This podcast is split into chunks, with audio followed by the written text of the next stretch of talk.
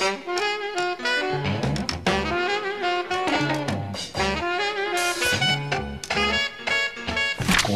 capa. Olá, ouvintes, tudo bem? Sejam bem-vindos a mais um episódio do ContraCast, o podcast do Contracapa.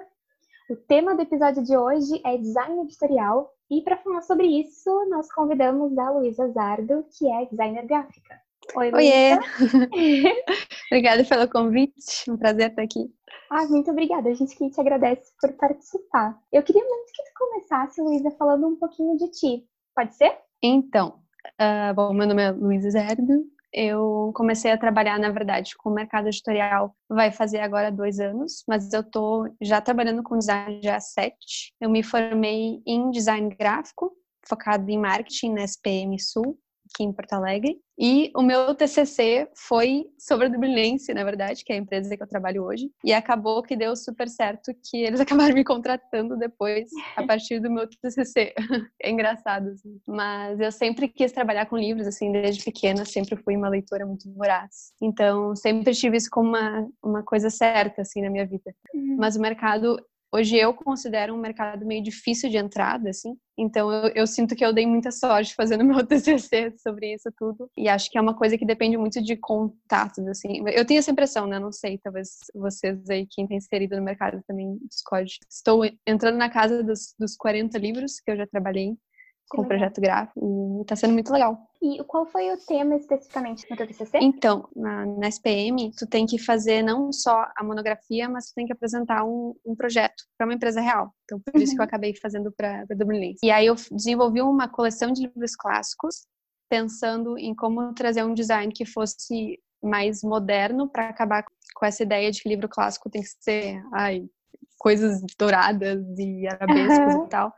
Eu queria meio que acabar com essa ideia assim de que livro clássico é livro chato de ler. E eu apresentei então três livros clássicos com uma pegada mais moderna, trazendo um estudo do mercado editorial brasileiro e como meio que falando assim sobre como o brasileiro né, não é um, um grande leitor e como o design pode ajudar a trazer mais leitores né, para o mercado. Que eu acho que é algo que a gente vem observando bastante assim nos últimos anos, porque quando eu fiz o meu TCC era 2016 e não tinha muito essa coisa dos livros clássicos legais. Eu acho que se eu estivesse escrevendo hoje meu TCC, ele não teria um peso tão grande quanto teve naquela época, porque eu acho que as coisas já estão começando a mudar. Assim. A gente tem muitas edições né, legais assim, de livros clássicos Sim. hoje. É impressionante como todo esse trabalho de design conversa muito com o leitor antes que a gente conheça a obra e acaba cativando a leitura também, né? Sim, o design ele pode muito servir como uma maneira, né, não só de deixar as coisas mais interessantes, assim, mas de, de pescar leitores, né? E a gente tem notado muito isso. Acho que hoje,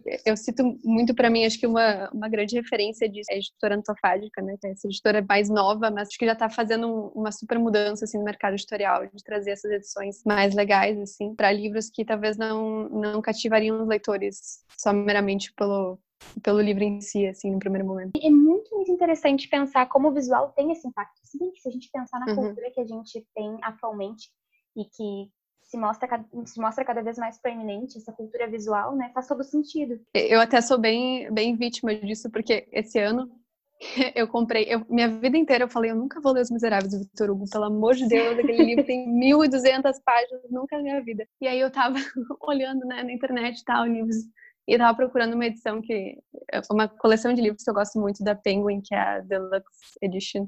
Uhum. E aí apareceu uma edição dos Miseráveis, eu, putz, tá muito bonito. Eu vou ter que comprar. Eu acabei lendo esse livro que, tipo, eu nunca pretendia lá na minha vida, que eu fugia por causa do, do design, assim, então... Sim. É, e é muito isso, né? O, o, modo como, de fato, acaba abrindo caminhos que a literatura, as palavras sozinhas talvez não conseguissem fazer. Pensando uhum. nisso, assim, a gente tá falando sobre design editorial especificamente quando a gente fala de mercado editorial. E aí, para quem de repente esteja ouvindo agora e não saiba muito bem o que é o design editorial, tu poderia nos falar um pouquinho sobre ele? Tá. Uh, acho que começando a falar o que é design em si, se tivesse assim que definir numa palavra, design é, é, projeto, é tu idealizar algo e desenvolver um projeto em cima disso. E design editorial, então, é o ramo do design que vai tratar do meio editorial, né? Que hoje Antes era muito mais impresso, mas hoje a gente já vê bastante no digital. E a gente pode falar bastante aqui né, do livro, também da revista do jornal. E o design editorial, ele é basicamente essa ferramenta em que tu vai trabalhar tanto para que o projeto seja visualmente agradável, mas também e principalmente para que ele seja funcional. Uh, dando o exemplo do livro, na parte externa, o projeto editorial, na capa, por exemplo, ele vai servir para que tanto o livro comunique sobre o que é aquela história ou sobre como é que é o tom de narrativa do autor, uhum. também para trazer o título e o nome do autor de uma maneira que seja legível, né, que a capa realmente te dê uma ideia o que, que é aquilo que está acontecendo ali.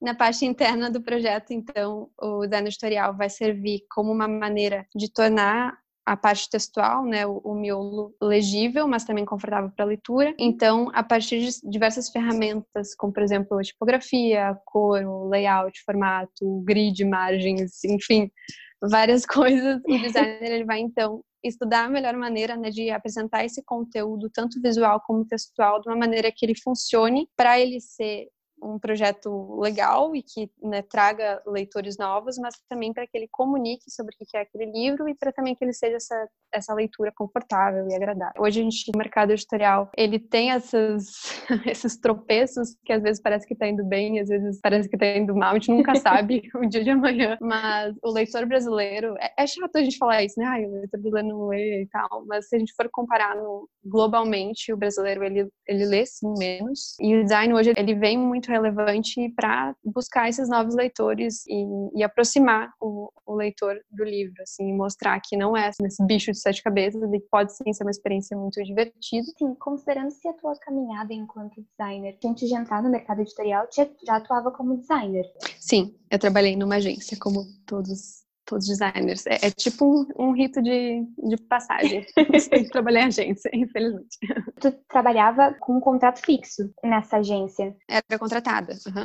E, e tu já chegou a trabalhar, atuar como freelancer em algum momento? Ou tu atua hoje concomitante com a, uhum. Dublinense? Na Dublinense, tu pega todos os projetos, eles são todos teus? Ou não? Como é que os trabalhos são designados para ti? Então, eu diria assim que o meu caso não é o formato mais comum no design editorial. Acho que a maioria das editoras hoje hoje contratam para o freelance mesmo. Uhum. Eu sou fixa, eu faço todos os projetos da Dublinense, todos. Não tem mais ninguém hoje que faça atualmente, isso é, tudo vem para mim. Uhum. Mas acho que a maioria das editoras, até onde eu sei, foi mais com o formato de, de terceirizar, né? De contratar cada livro passar para um designer diferente. No meu caso, até, eu acho que tem um processo que é um pouquinho diferente, porque tem várias etapas que acabam sendo mais rápidas ou menores em função de eu já estar inserida na editora, né? E no caso de assim, que tu acaba pegando, as pessoas chegam até ti pelo teu portfólio, tu decide baseado no tipo de projeto? Então, eu nunca na minha vida fui atrás de frilas, incrivelmente. Ah, que legal. Tipo, sempre acaba chegando, acho que por causa do Instagram, assim, de, uhum. eu divulgo bastante no, no Behance também, que é, acho que a ferramenta principal, assim, do, do meio dos designers que utilizam para divulgar o trabalho. Sim, de vez em quando acontece uns aqui e ali, mas hoje eu tô muito mais fixa com a Dublinense porque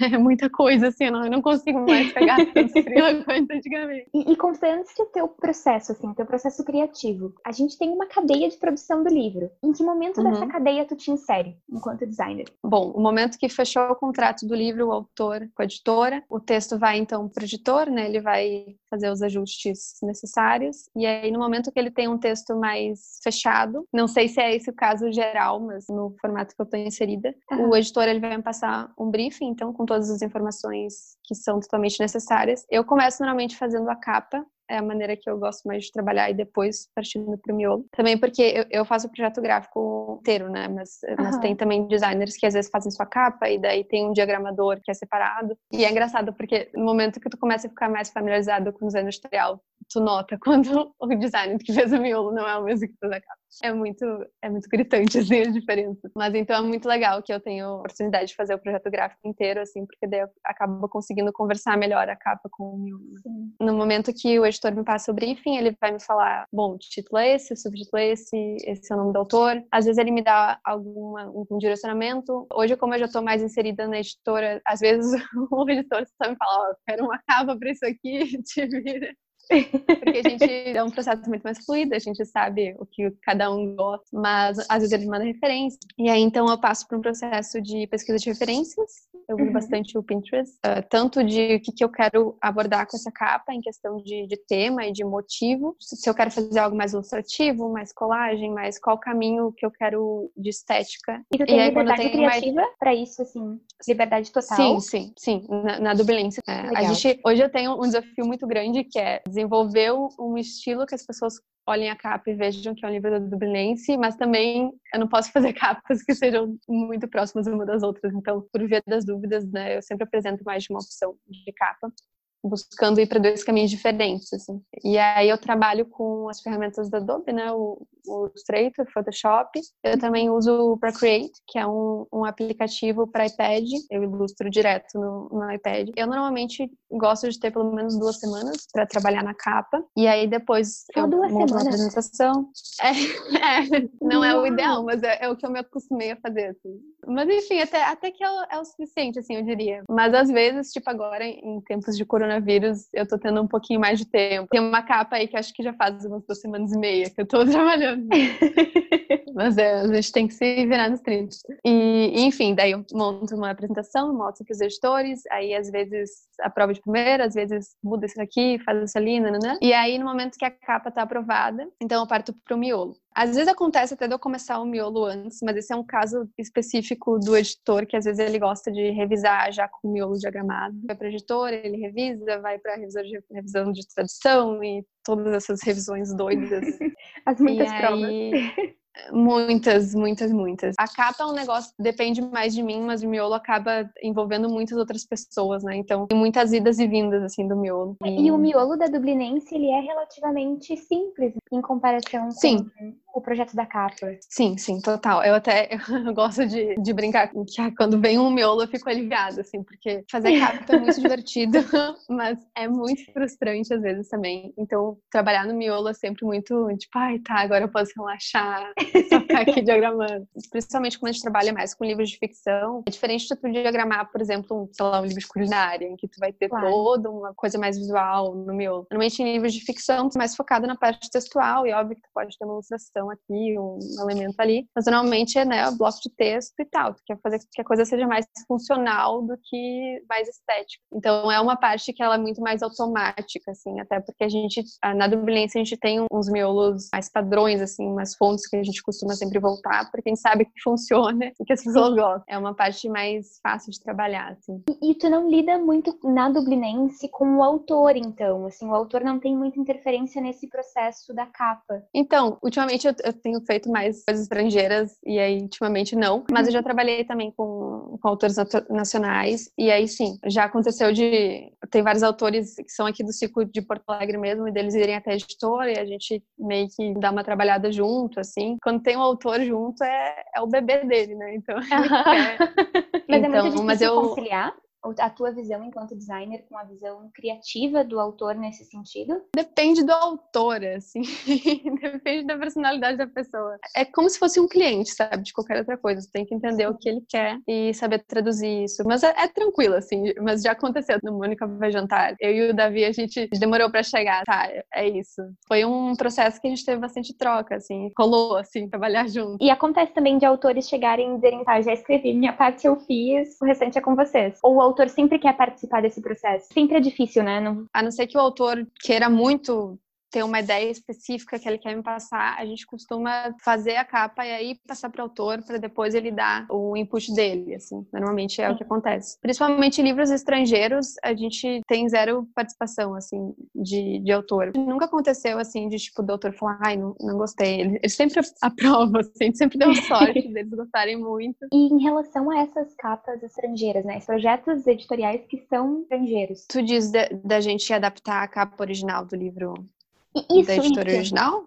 Isso, de haver uma capa então, que eles publicaram de um jeito, eles querem fazer de outro, ou vocês têm que manter algum elemento específico que a editora original pediu, alguma coisa assim? Todas as vezes que a gente trabalhou com livros que já foram publicados lá fora, a gente criou a nossa capa do zero, uhum. com exceção do Caminho Perfeito do José Luiz Peixoto, que na verdade não foi nem por causa da editora original, na verdade no próprio texto o autor ele comenta de uma fotografia, ele fala, ah, essa fotografia vai estar na capa. E aí a gente sabia que a gente tinha que fazer uma capa mais próxima da original. Mas nenhuma outra vez assim a gente adaptou a capa original, né? A gente sempre acaba criando a nossa capa. Aproveitando o ganchinho que tu trouxe, a ideia é justamente essa, né? Criar uma identidade que deixe claro que aquelas capas são pertencentes à Dublinense. Como uhum. é pra ti sair desse conjunto que é a Dublinense para fazer um freela, por exemplo? É, é muito difícil transitar entre as duas coisas?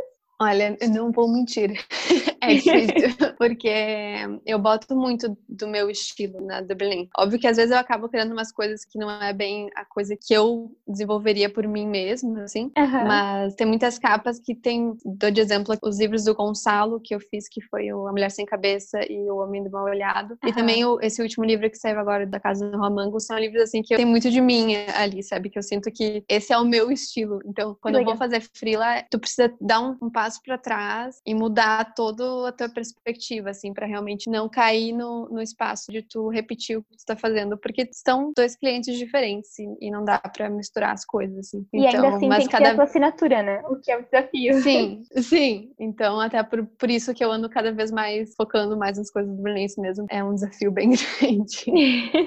Propagar uma imagem hoje em dia, fazer com que ela passe por muitas pessoas, é um pouco mais fácil. E aí eu fico pensando uhum. na questão do sucesso de um trabalho de design, um trabalho teu. Uhum. Como é que tu mede o sucesso de um projeto teu? O que te faz pensar assim, isso aqui deu certo? Eu acho que é ver as pessoas compartilhando, assim, sabe? Tipo, direto eu entro no Instagram e tem alguém me marcou, tipo, ai, olha essa capa que chegou aqui em casa, que linda. Isso é, a melhor coisa, sabe? Uhum. É óbvio que o designer, para ele ser, talvez pra gente dizer, nossa, ele venceu na vida como designer, seria talvez ganhar todos os prêmios. Eu acabo nunca me inscrevendo nessas coisas porque sou muito, tipo, atrapalhada. Mas eu acho até muito mais gratificante, assim, ver as pessoas falando sobre, sabe? O próprio leitor falando. Porque acho que esse que é o meu trabalho, assim, fazer o leitor se interessar por aquilo e não todas as pessoas, sabe? Eu quero que o leitor goste daquilo e que aquilo anime ele para ler esse, esse livro. Assim. Ver as pessoas compartilhando antes de ler o livro é, é muito legal. Acho que é a melhor medidora, assim, do, do quão bem eu, eu fiz meu trabalho. Pensando nas, nas reações positivas, é muito isso, né? Maravilhoso. Mas já aconteceu de tu, de tu receber uma reação negativa a um trabalho? Sim, teve uma capa uh, que a gente fez que era para um evento, era algo meio assim, um livro sobre geopolítica que a gente fez, que se chama Fronteiras, e tinha esse evento, e eles queriam fazer a capa deles e a gente não gostou da capa que eles fizeram e a gente queria criar nossa capa. Foi um processo muito difícil, assim, que não estava rolando e a gente fez uma capa ali, mas aí eu já vi gente começando, tipo, ah, eu gostei mais da opção deles, não da de vocês e tal. O que é uhum. tranquilo, né? Porque as pessoas têm direito de achar as coisas. É o ônus do trabalho, às vezes acontece. Não é algo que vai desfazer todo o trabalho que tu já fez, assim. Tá, pensando nesse processo, ele é um processo, ele é um processo muito rápido, duas semanas é muito rápido para fazer uma capa. Onde é que tu bate o martelo e diz assim, tá, ó, vou parar de mexer. É isso. É desse jeito que vai ficar. Tem um momento em que tu te dá conta disso ou é depende? Tem, tem um momento, mas eu não sei te dizer assim o que, que acontece, mas tu simplesmente sabe sabe? É um negócio meio mágico, assim. Até eu tô fazendo uma capa agora que eu tô me contradizendo, mas é uma capa que eu tô adorando fazer. E eu não paro de mexer nela, porque eu tô me divertindo tanto que eu tô sempre fazendo coisas novas. Ai, mas, que legal. É, mas a maioria das vezes, assim, tu bate o olho, tipo, tá, essa aqui foi, vou mandar pros editores e, e é isso. Por trabalhar com a imagem, né? Porque a imagem como matéria-prima, fazer os elementos conciliarem, tem que fazer coisas muito diferentes conversarem entre si. Uhum. No programa que eu mais uso pra editar, que é o Illustrator, cabe 100 pranchetas por arquivo. E às vezes eu tenho que criar um novo arquivo, porque eu criei mais de 100 pranchetas, ou seja, mais de 100 opções, Meu mexendo assim, testando fonte, botando um elemento aqui, um elemento ali, testando cores diferentes. Então é um processo realmente que é complexo, assim, que tem muitas indas e vindas, assim, de tu fazer uma opção e tu gostar, mas tu, não, vou fazer só mais uma aqui, só pra tirar essa dúvida. E às vezes tu fica um dia inteiro testando uma coisa só pra voltar lá pro início. É bem. Isso bem de doido. trabalhar, de, de te contigo, assim, uh, tenho muita liberdade. Isso é, é, bom, mas às vezes pode ser um meio limitante também, né? Porque poder fazer qualquer coisa te deixa uhum. numa situação de, meu Deus, eu posso fazer qualquer coisa. O que eu faço agora? Total. Tu mesmo é o teu próprio direcionamento, então. E tem é alguém é difícil, que assim, acompanha assim, né? o teu processo assim mais de perto? Alguém para quem tu pede, de repente, uma opinião? Acontece isso? Para os editores, eu não mostro nada até estar tá 100% pronto. Eu uhum. não deixo eles botarem o um olho. Na Dublência, trabalho trabalho uh, de manhã em casa e de tarde na editora mesmo, né? Onde o editor tá sempre por lá. E às vezes ele passa atrás do meu computador, assim, ele vem tentar dar uma olhada, eu fecho a aba ele não vê. Eu gosto de ter o efeito, sabe, tchan. Mas eu tenho bastante amigos designers que às vezes eu acabo mostrando, assim, porque é muito difícil tu trabalhar sozinho contigo mesmo. E quando tu fica muito em cima de uma coisa, tu acaba parece que perdendo a tua capacidade de discernir assim o que tá bom e o que não tá, porque tu ficou tanto tempo olhando aquilo que teu olho tá viciado já. Uhum. Então, às vezes é muito bom tu ficar, sei lá, uma semana sem mexer numa coisa para depois voltar e o teu olho não tá mais viciado, tu vai conseguir olhar o que tá bom e o que não tá. Mas quando tu não tem essa liberdade de tempo, eu acabo mostrando assim para alguns amigos para dar um, uma opinião assim, é, é sempre bom. Tem algum trabalho que tenha te feito trabalhar muito intensamente, seja pela proposta, pelo teu entusiasmo com o trabalho, teve algum trabalho que te destacou por isso? O que exigiu muito da tua capacidade criativa, de repente? Todos os projetos que eu faço para tag são sempre um desafio muito grande, porque na Dublinense a gente tem uma tiragem menor, mas a tag é uma tiragem na casa, né, dos 20, 30, 40 mil, assim. Então, sempre acaba rolando uma pressão de mim mesma para fazer um negócio que, meu Deus, 30 mil pessoas vão ver. É um projeto sempre bem mais desafiador, assim, que eu sinto que eu tenho que... Né? Eu sempre tento botar o meu melhor, mas quando eu pego tags, são os que eu eu sei que eu tenho que estar 100% ali, sabe? Tem algum em particular que tu tenha, tu tenha ficado orgulhosa? Algum trabalho teu que tenha dito assim, é isso, esta sou eu enquanto artista? eu gosto muito, que nem eu, eu, tinha comentado antes, dos livros do, do Gonçalo, uhum. que são dois da coleção Mitologias, e foi um dos primeiros que eu fiz com a Dublinense, foi o quarto que eu fiz, logo no meu início, assim, do, do meu trabalho com editorial. Então, acho que foi o primeiro que eu me encontrei, ah, esse é o meu estilo, sabe? Então, que legal. Pra mim é sempre muito legal poder voltar, assim, assim, e olhar esse trabalho que faz tanto tempo que eu fiz, mas que eu ainda me identifico muito, assim. E pensando, assim, na questão do mercado, né, especificamente, falou um pouquinho ali no começo, a tua uhum. inserção uhum. no mercado, ela se deu de uma forma muito surpreendente. Coisas boas do universo, assim. Na minha turma da faculdade, que uhum. não era muito grande, assim, mas tinha umas 30, 40 pessoas, eu fui a única da minha turma na formatura que foi pro editorial. Ah, eu tenho só mais uma colega da faculdade, assim, que não se formou comigo, mas que eu conheço da faculdade que também foi para esse lado. Então, não é uma primeira escolha, assim, geralmente, quem trabalha com design e editorial. Ah, que legal. Mas... É curioso saber disso, né? Me uhum. parecia ser um pouco mais difícil de entrar por ser mais competitivo e não por não, ser baixa procura. Eu acho que é justamente o, o contrário, assim. Acho que não é um, uma escolha muito óbvia de quem trabalha com design gráfico. E eu penso muito, assim, que eu tô aqui, né, gravando podcast podcasts e falando com pessoas e tal.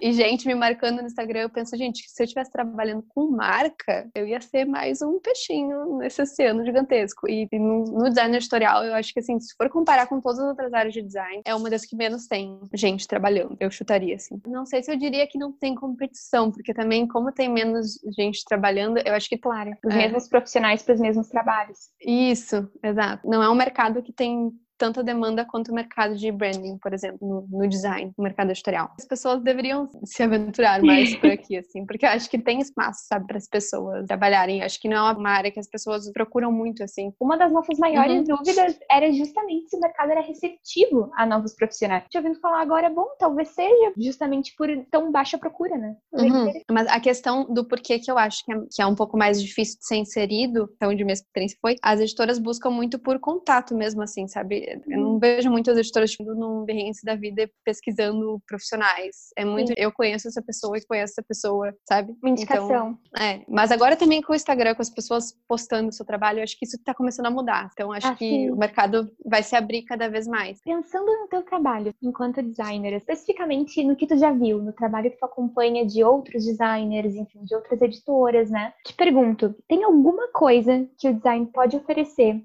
ao mercado do livro que o mercado não tem explorado como deveria? Uh, pergunta difícil. um bom exemplo disso é o próprio mercado de e-books, que é uma coisa que a gente nota que está crescendo assim, absurdamente. O formato tradicional para trabalhar com e-book é o EPUB 2, mas já existe o 3, que é um e-book que ele é mais interativo e que ele tem imagens que realmente te mexem na tela e fazem toda uma interação. Lá na gringa estão começando a trabalhar um pouco com isso mais, mas é algo que também porque demanda demanda muito de, de ter um profissional que consiga mexer mais com código e com essas coisas assim, mas é algo que tem um espaço, porque o e-book em si, hoje, ele, ele é uma coisa muito quadrada. Kindle, ele é preto e branco. Às vezes é mais difícil de inserir o design nesse universo, né? Essas novas tentativas do EPUB 3, acho que é uma coisa, assim, que, que o design poderia mudar um pouco a maneira como a gente trabalha com o livro digital hoje. Se tu for pensar, o livro é uma coisa que existe aí já sei lá quantos mil anos, é talvez um dos, dos objetos que mais permaneceu como sempre foi. Assim, óbvio que a gente tem papéis diferentes e tudo mais, mas o formato dele há dois mil anos atrás era muito parecido. Então, é de se questionar, né, o quanto que a gente tem ainda para desenvolver, assim, e, e, explorar novas coisas com o livro. Pensando nesses primeiros testes que estão sendo feitos com essa atualização do EPUB, tu consegue projetar um futuro para o design dentro da cadeia do livro? Eu acho que a gente está num caminho já bastante bom assim, de trazer o, o design para os livros. Acho que as editoras estão cada vez mais trazendo ótimos designs para os seus livros, assim. O que eu esperaria do mundo perfeito, onde o design está inserido no mercado editorial, são capas divertidas, bonitas, formatos diferentes. A gente trabalha muito hoje com o formato tradicional, né, do 1421, uhum. por motivos, né, até do Brilhância a gente foca nesse nesse formato porque questão de logística e tudo mais, mas é muito legal ver editoras testando formatos diferentes. Uma coisa que eu queria muito que as editoras fizessem mais é se permitir passar o um número de páginas para ter um, uma diagramação mais confortável de leitura, sabe? Não focar tanto né? Ai, quero tornar o livro mais barato possível, por causa disso eu vou exprimir tudo aqui para ter um número de páginas menor e ter um custo menor. E se permitir usar bem do design para ser um livro confortável de ler. Ah, eu acho que uma coisa que a gente pode esperar das editoras é cada vez mais essa interação nas redes sociais, assim, a gente vê que as editoras estão se esforçando mais. Hoje as editoras elas têm que diminuir o espaço entre o consumidor final e a própria editora, né? Então hoje a gente não pode sempre contar com o intermédio das livrarias. É muito legal ver as editoras realmente se esforçando para se comunicar direto com o leitor. Então acho que a gente pode esperar mais disso no futuro, assim. Bom, a Dublinense é só um dos braços da editora, né? Isso. A Dublinense surgiu da não editora, porque a não editora, ela é uma um selo mais focado em publicar uma literatura que é nacional, mas que principalmente é provocadora, uhum. e a, a Dublinense surgiu da necessidade de publicar títulos que fossem mais comerciais e não necessariamente provocativos, assim. Uhum. Mas hoje a Dublinense é, é a mãe e a não é a filha, dá pra dizer. Invertemos os papéis. É, inverteu. E Mas sim, são, são... a atuar na, no editor? Eu faço tu, tudo hoje, tudo que cai. Meu Deus! Sim, eu comecei, não faz nem dois anos ainda que eu tô no Blince e eu já estou entrando na casa dos 40 livros, então assim. É. Mas bom, é, é mérito do teu trabalho, teu trabalho é maravilhoso, né? É legal. e tu chega a ler todos os livros dos quais tu vai fazer capas ou não? No começo, normalmente o editor ele me, me dava um trecho uhum. para ter uma ideia assim da narrativa do, do que o livro se tratava, mas tem muitas vezes também que o livro não tá pronto quando eu começo a fazer. E aí eu acabo às vezes lendo depois depois a minha própria edição que eu fiz. Assim. Por interesse próprio, eu leio, mas eu, eu vou fazer uma, uma constatação polêmica, que eu não acho 100% necessário o designer ler o livro, porque acho que o mais importante de tudo não é nem tu contar sobre o que aquele, aquele livro é, mas passar o tom da narrativa do escritor para a capa. Então dá a entender que ah, ou esse é um livro que vai ser super divertido, ou esse é um livro que é totalmente sóbrio. Dá a entender como que o escritor escreve através da capa. E outra coisa também é que com a capa tu não quer mostrar o final do livro, tu quer só dar uma noção do que, que se trata aquele livro, né? Então por isso que eu não acho que é totalmente necessário tudo ler do início ao fim. Mas eu faço isso hoje porque eu sou uma leitora voraz e eu quero ler tudo. É sempre bom e melhor. Para trabalhar com uhum. design editorial, o que que tu diria que é necessário? Primeiro de tudo, eu acho que é muito necessário tu gostar de ler. Uh, tem uma historinha que eu sempre conto que uma vez eu fui fechar um freela com, com um editor lá e, e eu tava falando, ficou tipo muito mais falando sobre livros em si do que sobre o projeto que a gente ia trabalhar. E ele falou, nossa, que engraçado, tu lê, né? Designers normalmente não leem. Eu fiquei tipo, como assim? Então, acho que é muito necessário tu gostar de ler e tu gostar de estar inserido nesse meio dos livros, assim. Acho que esse é o passo número um. Bom, depois acho que é necessário ter uma noção muito boa de composição, de saber ter aquele bom senso estético, assim, mas também de saber que a coisa está funcionando legivelmente. E acho que só ter vontade, sabe, de, de se jogar e aprender. Qualquer área do, do design sempre começa de um lugar que vai às vezes ser uma coisa tosca e depois vai sempre vai se desenvolver, sabe? Então o importante é, na verdade, tu ter interesse, tu gostar de fazer isso e se jogar, assim, tendo vontade vontade, tu vai conseguir, assim, se virar e uma hora chegar num resultado legal. Considerando-se a tua experiência, eu queria que tu me dissesse um trabalho que é o que tu mais te orgulha de ter feito. Pensar num diferente aqui só para não repetir.